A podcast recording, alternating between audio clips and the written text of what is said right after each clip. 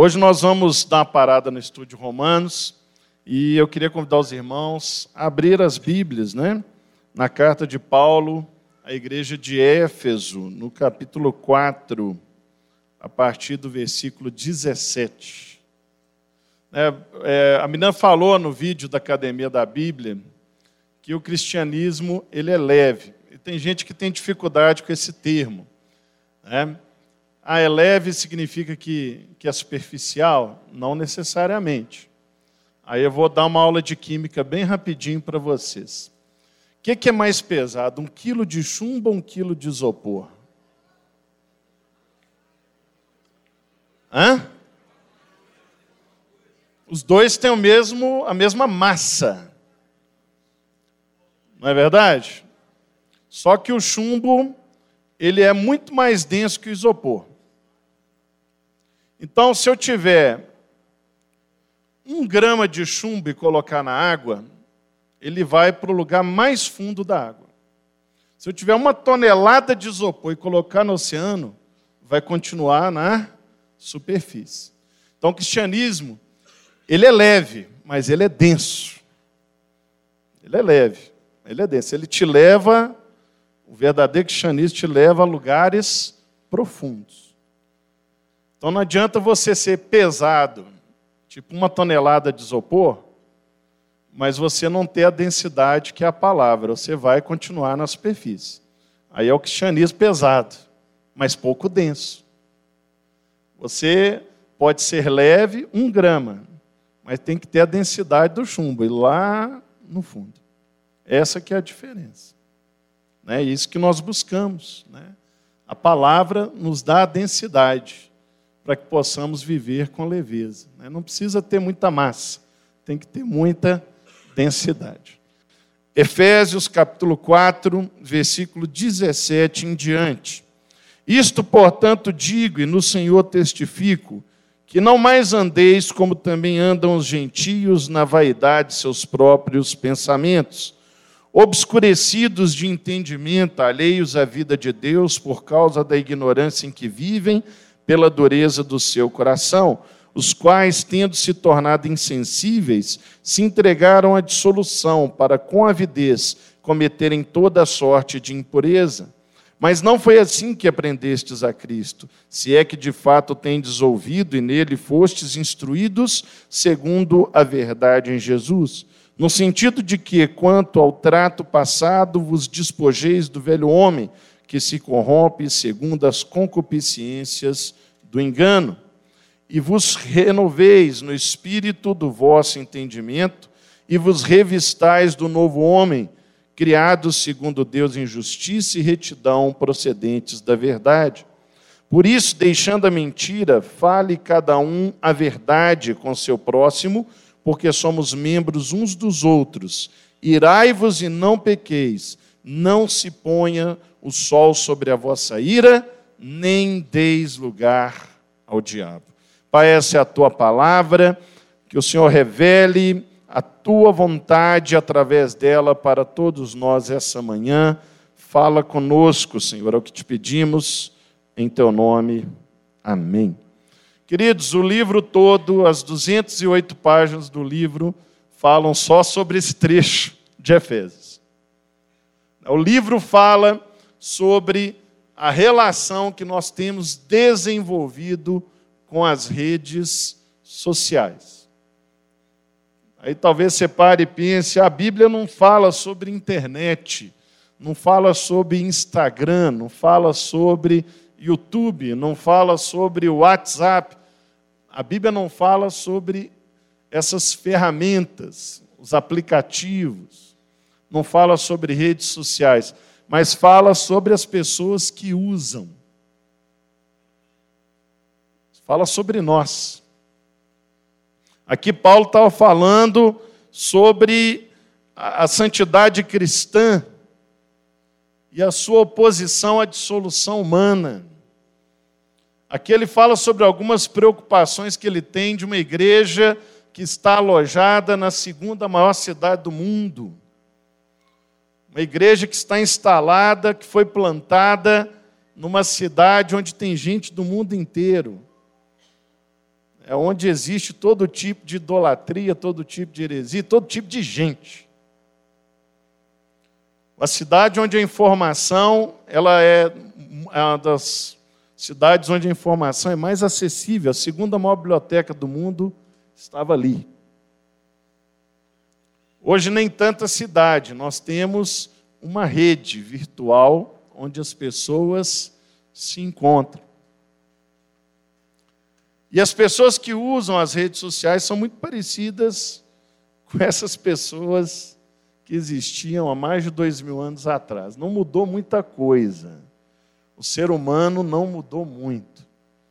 Os problemas que Paulo aponta nesse, nessa pequena perícope e no iníciozinho da segunda ali são muito atuais. São muito semelhantes aos que vivemos hoje. O que as redes sociais fizeram foi só aumentar o efeito, aumentar a exposição e trazer de forma mais contundente essas misérias, esses desafios. Apesar do livro chamar Desconecte-se, em momento algum eu estou falando que você tem que se desconectar 100% das redes sociais da internet. Hoje isso é praticamente impossível. Pedir isso para as pessoas é impossível.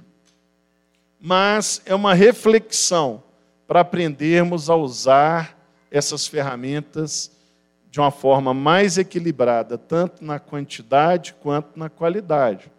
O Brasil hoje é a terceira população no mundo em tempo de permanência na internet brasileiro fica em média nove horas por dia.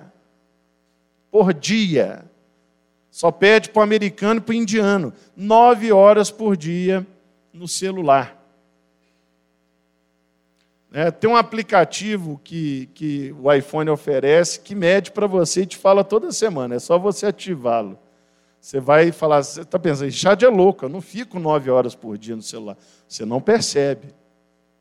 Mas se você ativar aí, você vai ver. Você não fica nove, você fica doze. Você tem razão, você não fica nove, porque nove é a média. É a média. Então tem gente que fica mais, tem gente que fica menos. Mas em média, nove horas. Quando eu comecei a escrever esse livro, eu ativei esse aplicativo e eu vi que eu estava 12,5. Então eu consegui baixar para seis. Mas é muita coisa. É muita coisa, principalmente para aquelas pessoas que falam que não tem tempo para servir na igreja. Mas consegue separar nove horas do dia, do dia, não é da semana, para ficar, né, recebe a notificação, entra no WhatsApp, vai para o Instagram, vai para o Twitter, aí vai ver um filme no YouTube, aí vai para o Netflix, maratona uma série. E aí, sem perceber, você está ocupando esse tempo. Mas mais do que reduzir o tempo de permanência, nós precisamos melhorar a qualidade do que nós estamos fazendo lá. Do que estamos vendo, do que estamos escrevendo, do que estamos ouvindo. O tempo não permite secar todos os tópicos do livro, então eu queria trazer dois agora pela manhã e à noite. Eu vou trazer dois diferentes, que se alguém quiser voltar à noite, né? para não ficar reprise. Tá? Eu queria destacar agora, é, pela manhã, o versículo 17 diz assim: Isso, portanto, digo, e no Senhor testifico, que não mais andeis como também andam os gentios, na vaidade dos seus próprios pensamentos, obscurecidos de entendimento, alheios à vida de Deus por causa da ignorância em que vivem, pela dureza do seu coração. Uma das coisas que a rede social trouxe, tem os sete pecados capitais, dia desse eu vi, né?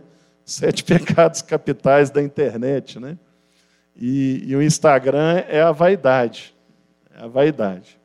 O LinkedIn é a avareza, eles vão brincando lá com isso. Né? Enfim, depois eu conto os outros. O Instagram é certamente o aplicativo que o brasileiro mais usa em termos de redes sociais. Por quê? Porque o brasileiro é muito visual. Brasileiro gosta de se fotografar, de se mostrar. Né? Eu tenho colegas que eu posso falar exatamente o que eles estão fazendo nesse momento. Eles tiram foto do café, tiram foto do almoço, tiram foto do banheiro, quando termina, mostra o que fez, tira foto né, da, da intimidade com a esposa, tira foto de tudo. Você tem ali o minuto a minuto da vida da pessoa. Tudo tem que estar no Instagram. A pessoa ela, ela está muito preocupada com quantos seguidores tem, quantas visualizações teve, quantas curtidas recebeu. Quando o Instagram decidiu fazer um teste, tirar o número de curtidas ali como informação, eles elegeram o nosso país, porque era onde a coisa era tratada de uma forma mais doentia, exagerada e desequilibrada. Assim, vamos começar pelo Brasil. Você acha que tiraram no mundo inteiro? Não, tiraram em alguns poucos países e o maior, o Brasil. Até o ano passado você sabia quantas curtidas você tinha na sua foto. Mas o próprio Instagram decidiu que no Brasil está fazendo mal. Porque pesquisadores já, já, já haviam registrado isso, né? Que quando você tem muita curtida, isso te dá um prazer. O seu próprio organismo, o cérebro, injeta o hormônio do prazer. A serotonina é, é ativada. E aí, quanto mais curtida, mais prazer você sente. E aí chega uma hora que você fica dependente de curtidas. É, é isso. Chat, que loucura você está falando? Estou falando de uma pesquisa científica séria. Tá? A pessoa vai criando uma dependência. Teve um colega, quando eu falo colega, é pastor, para você ver que a coisa pega todo tipo de pessoa de extrato social, clérico, financeiro. O pastor virou para mim alguns dias atrás e falou assim: Chat, você está fraco. Assim, como assim, filho? é, é o tratamento que eu estou fazendo, realmente eu fico fraco. Tem hora que dá vontade de desmaiar. 500 calorias por dia, né? É os 100 dias de jejum do pastor Márcio. Eu disse, não, eu estou vendo aqui, você tem 7 mil seguidores no seu Instagram. Você está fraco. Eu tenho 35 mil seguidores. Aí eu falei assim, pois é, Jesus tinha 12 e olha o estrago que ele fez no mundo. Você não deve medir a sua vida pelo número de seguidores que você tem numa rede social. Seguidor entra, seguidor sai. Não, isso não, vai medir de forma alguma. E as pessoas estão começando a depender demais desse tipo de informação. É por isso que elas tiram foto de tudo, que elas querem que as pessoas entrem toda hora no, no seu Instagram e veja o que está acontecendo. É uma superexposição. Eu não estou falando que você não tem que ter um, um Instagram, não é isso. Mas veja bem como você está lidando com essa ferramenta. Tem sequestrador que entra nas redes sociais da pessoa, descobre a rotina que ela tem e vai lá e, e vê os pontos de vulnerabilidade na rotina, planeja e executa o sequestro. Muitos dos nossos filhos, adolescentes, estão, estão dando todas as informações. Esses aplicativos que saem de vez em quando, ah, é, tira a foto e veja como é que você fica velho. Ou é, desafio dos 10 anos, essas coisas que vocês fazem assim, né, para estar tá na modinha, né? Todos esses aplicativos, quando você baixa, tem lá assim: leia o termo de adesão e clique aceita. A maioria das pessoas não leem, só clica o aceito. Mas o que você está aceitando ali muitas vezes é doar todas as suas informações pessoais para que aquele aplicativo as comercialize. É, algum tempo atrás, eu estava pensando em mudar. E comecei a pesquisar imóveis na internet, em sites imobiliários.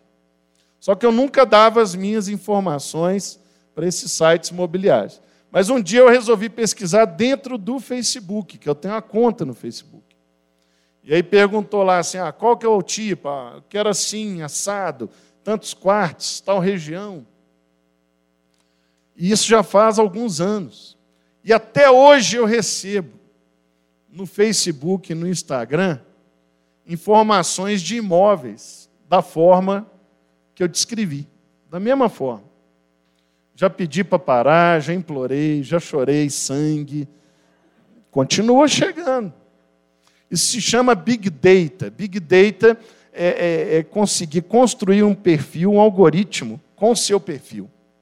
E aí, quando você entra no YouTube, aparece só os vídeos que você gosta de ver. Eles oferecem. Aí no Facebook, o patrocinado aparece os produtos que você consome. Isso hoje se tornou uma commodity, se tornou um ativo. E você dá isso de graça quando você clica lá falando que você concorda que a empresa explore tudo que você vê e transforme isso numa informação e venda para uma imobiliária, para uma escola de idioma ou para uma empresa que vende comida em forma de delivery. Nós estamos fazendo todo o trabalho é, não sei se você já leu 1984, é um livro do George Orwell, que criou o termo Big Brother, né? que tem essa, esse programa nefasto aí chamado Big Brother. Na ideia do livro, a sociedade seria vigiada por câmeras e não haveria privacidade. O governo controlaria todas as ações da humanidade. O que o George Orwell não previu no seu livro é que não precisaria do governo criar câmeras. Nós usamos as nossas câmeras e dessa forma damos as informações sobre tudo a respeito da nossa vida. Você sai de férias, eu sei para onde você foi, quais os brinquedos que você usou na Disney, né? Qual a comida que você comeu no restaurante, eu sei tudo. Eu não quero saber, mas a informação vem, né? Agora, por que, que eu preciso contar tudo que eu estou fazendo para as outras pessoas? Que vantagem existe nisso? O texto aqui fala: não andeis como andam os gentios. Como é que eles andam?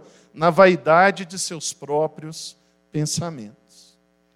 Né, hoje existe o, os influenciadores digitais, são essas figuras que estão nas redes sociais e fala o que, que você deve vestir, como que você deve maquiar, quais os lugares que você deve frequentar. Você tem que vestir o que você quiser, comer o que você quiser. Né? Se você quiser maquiar igual o Bozo, problema seu mesmo.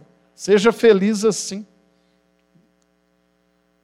Mas nós estamos replicando o que os gentios fazem que é viver nos pensamentos da sua própria vaidade. Tem coisas da sua vida que ninguém precisa saber.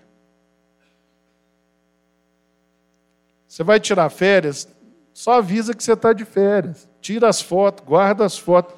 Mas você não precisa ficar o tempo todo mostrando. Por que, que a gente faz isso? Qual motivação? Para para pensar. O que, que o tempo todo eu tenho que mostrar? Eu queria morar no Instagram de umas pessoas, porque é tão perfeita a vida. É só alegria, é só sucesso. Mas eu conheço. É raro você ver alguém no Instagram e falar assim: péssimo dia, esse café está ruim. Hoje, hoje eu estou constipado. Não, é um mundo de perfeições. Ah, já então tem que mostrar minhas imperfeições. Eu não estou falando isso.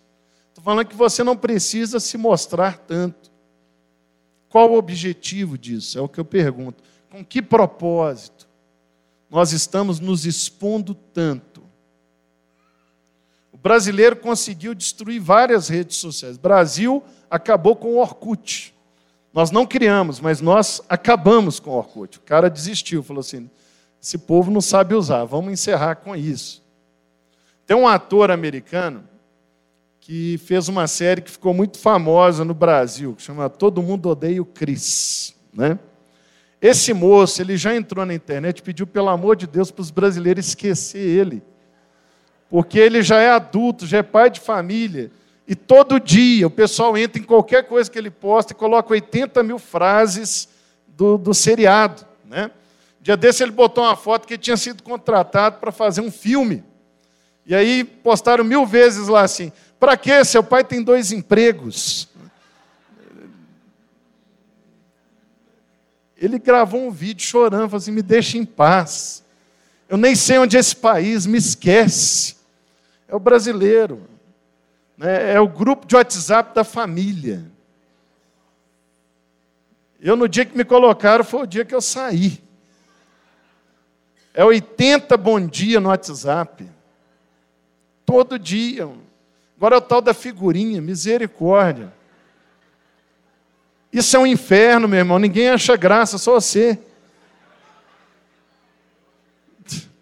Fizeram uma do Luiz Felipe. Você que fez ou fizeram você? Aquela, eu falo em línguas mais que você. Né? Tem uma do Luiz Felipe que faz muito sucesso na Lagoa. Eu falo em línguas mais que você. É que o pessoal fala que ele é muito conservador e tal. Né?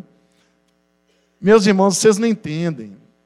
Eu acordo, meu celular, é a casa da mãe Joana, porque o pastor Márcio bota ele na televisão. Bota ele na televisão. E acha lindo, né? Acha lindo. Você quer abrir uma lagoinha? Ligue para esse número que vai aparecer no satélite. É o meu, irmão. Meu número pessoal. O brasileiro não sabe usar o WhatsApp. Por quê? Porque as pessoas precisam aparecer. Elas querem aparecer. É uma necessidade muito forte na nossa cultura, essa vaidade. Eu preciso ter a última palavra. Nunca termina a conversa no WhatsApp, porque tem que ter a última palavra.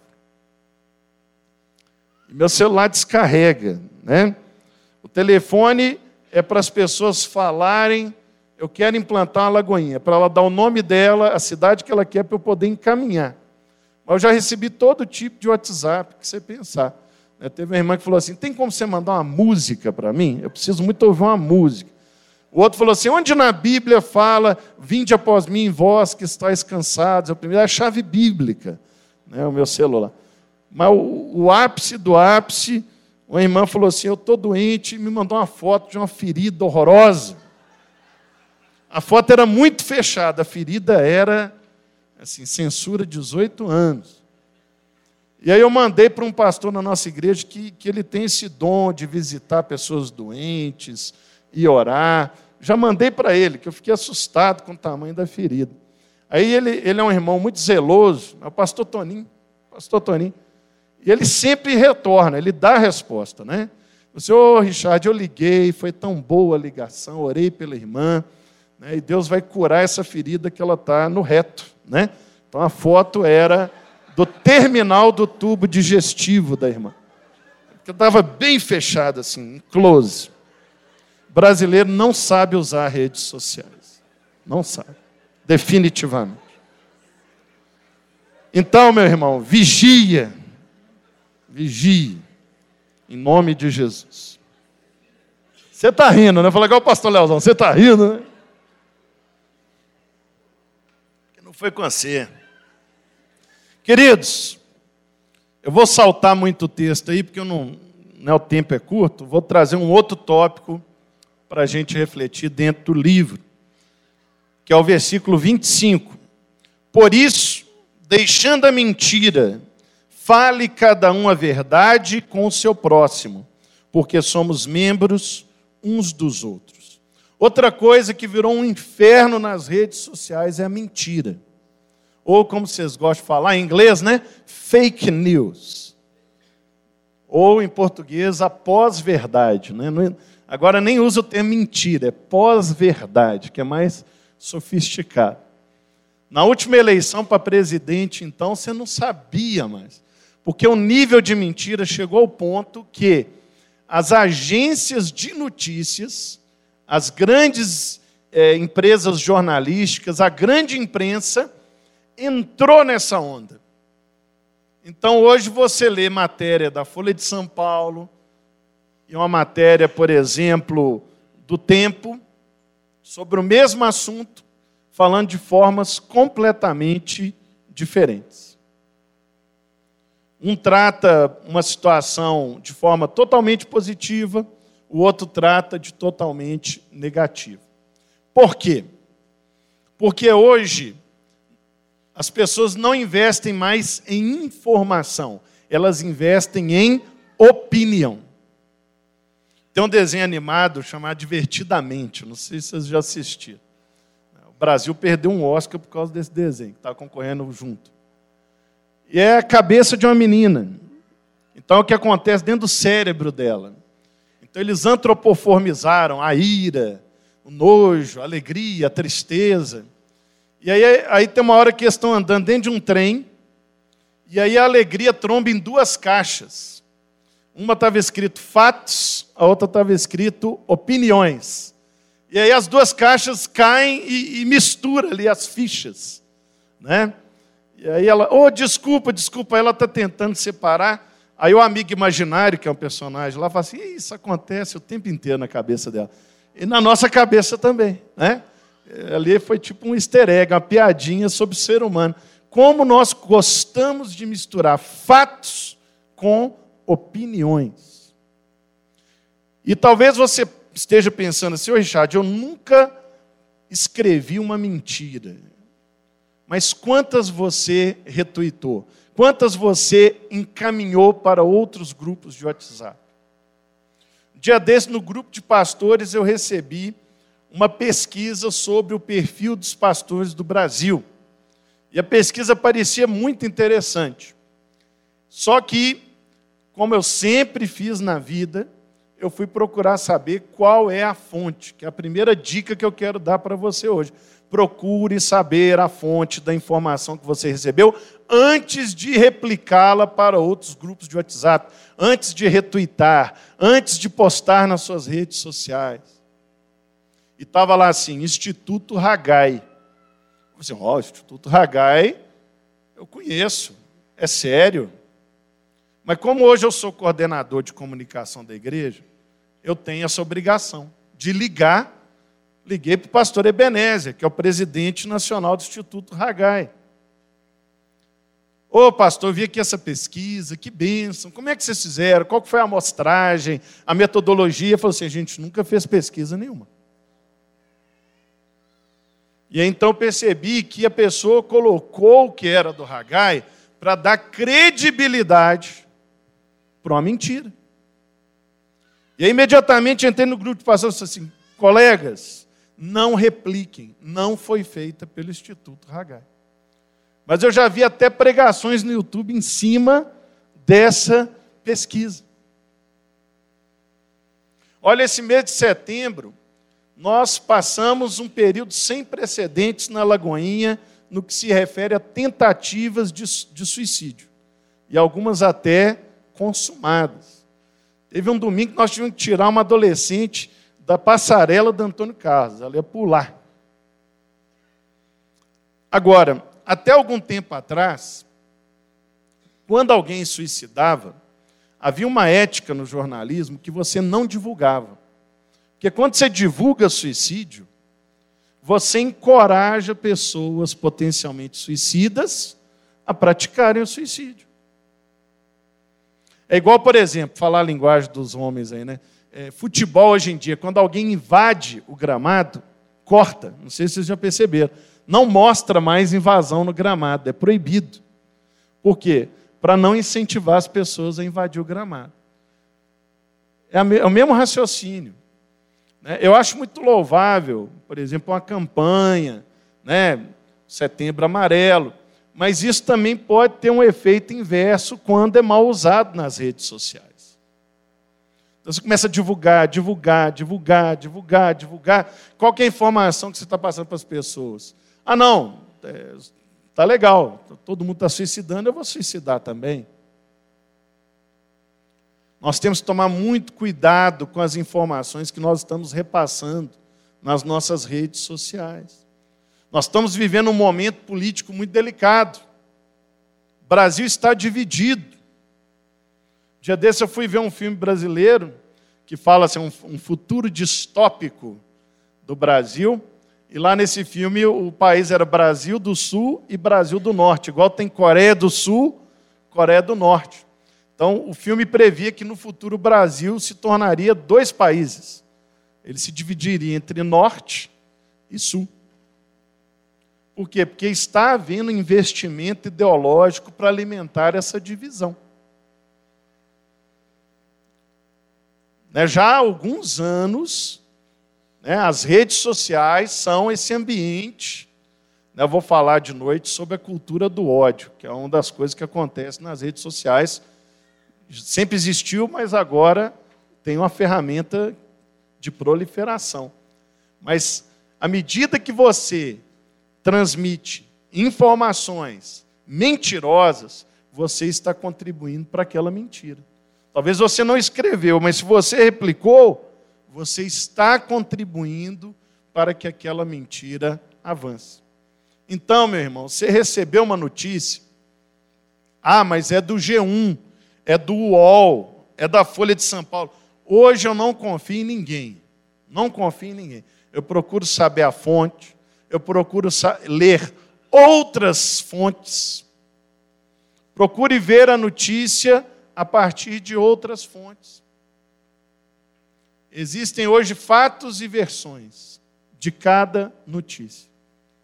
Ah, chat, isso vai dar muito trabalho. É, infelizmente, é o mundo em que estamos. Se você não quiser, é só você não replicar. Chegou no você, para em você. Agora, se você decidiu mandar para o próximo grupo, aí a confusão começa. Deixa eu dar um exemplo para fechar aqui. Mês passado teve a Bienal do Livro do Rio de Janeiro. E aí, uma mãe, mal informada, desinformada, mas com a melhor das intenções, estava lá num dos estandes das livrarias e viu uma revista em quadrinho dos Vingadores. Essa revista estava lacrada com plástico e tinha um aviso no verso que ela era imprópria para menores de tal idade. Eu não lembro agora exatamente. Eu sei que o filho dela tinha menos idade do que recomendava a revista. Ela pegou e deu para o filho. O filho abriu, folheou. Aí, de repente, estava lá um beijo entre dois homens, dois personagens masculinos. Ela viu e, como todo bom cristão, né, ficou escandalizado. Mas qual que foi a reação dela? Ela pegou a revista, voltou na livraria e falou assim: Olha, eu comprei um material que era inadequado para a idade do meu filho, eu quero devolver, eu quero meu dinheiro de volta. Foi isso que ela fez? Não. O que, que ela fez? Tirou uma foto e botou no WhatsApp. Aí aquilo foi ganhando uma dimensão. De um foi para dois, de dois para cem, de cem para mil, de mil para cem mil. E aí chegou na mão do prefeito do Rio de Janeiro. O que, que o prefeito fez? O prefeito está passando um momento difícil, está né? Tá precisando, né? passando um momento delicado. Gravou um vídeo falando assim: olha, estão distribuindo material pornográfico para as crianças na Bienal. Então eu vou mandar a polícia recolher tudo. Aí o que, que aconteceu? A polícia do Rio chegou lá, em 40 minutos, todas as revistas em quadrinho daquela, daquela edição já tinham esgotado. Deixa eu ajudar vocês a, a pensar. Essa revista, eu entendo história em quadrinho, modéstia à parte. Né? Eu escrevo história em quadrinho. Essa revista foi lançada em 2009. Nós estamos em 2019. Ela ficou encalhada 10 anos. A editora faliu. E os evangélicos conseguiram em 40 minutos salvar a editora. Estava lá encalhado. Estava na estante de encalhe. A editora faliu. mas por causa da desinformação, porque o que foi falado não era a realidade, então só pode dar um nome, qual que é? Mentira. Só o Felipe Neto comprou 14 mil volumes e distribuiu de graça. A editora estava em. Você que entende o nome, Felipe, quando pede, antes da, da falência. Recuperação judicial. A Salvate, que é a editora. Felipe Neto foi lá, comprou 14 mil volumes, salvou a editora e distribuiu de graça na porta, em 40 minutos. Ah, Richard, então nós temos que cruzar os braços, nós temos que nos calar. Não, meus irmãos, nós vamos conquistar de outra forma. Deus nos deu dons. Lá, nesse mesmo evento, no último dia, o Maurício de Souza lançou o Devocional 2 lá. Eu não estava lá. O Maurício de Souza que lançou. No, no último domingo da Bienal, ele só autografava esse livro.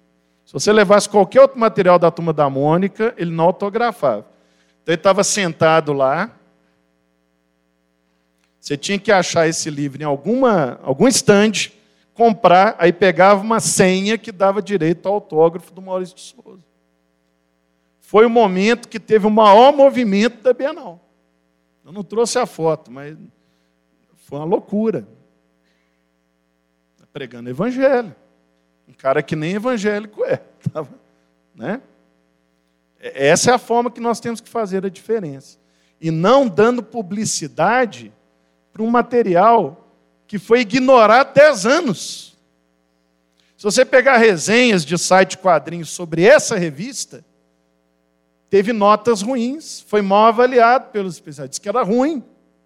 Só que por causa da gente, salvou da bancarrota a editora foi capa da Folha de São Paulo, foi 10 minutos do Fantástico e foi capa da Veja de duas semanas atrás.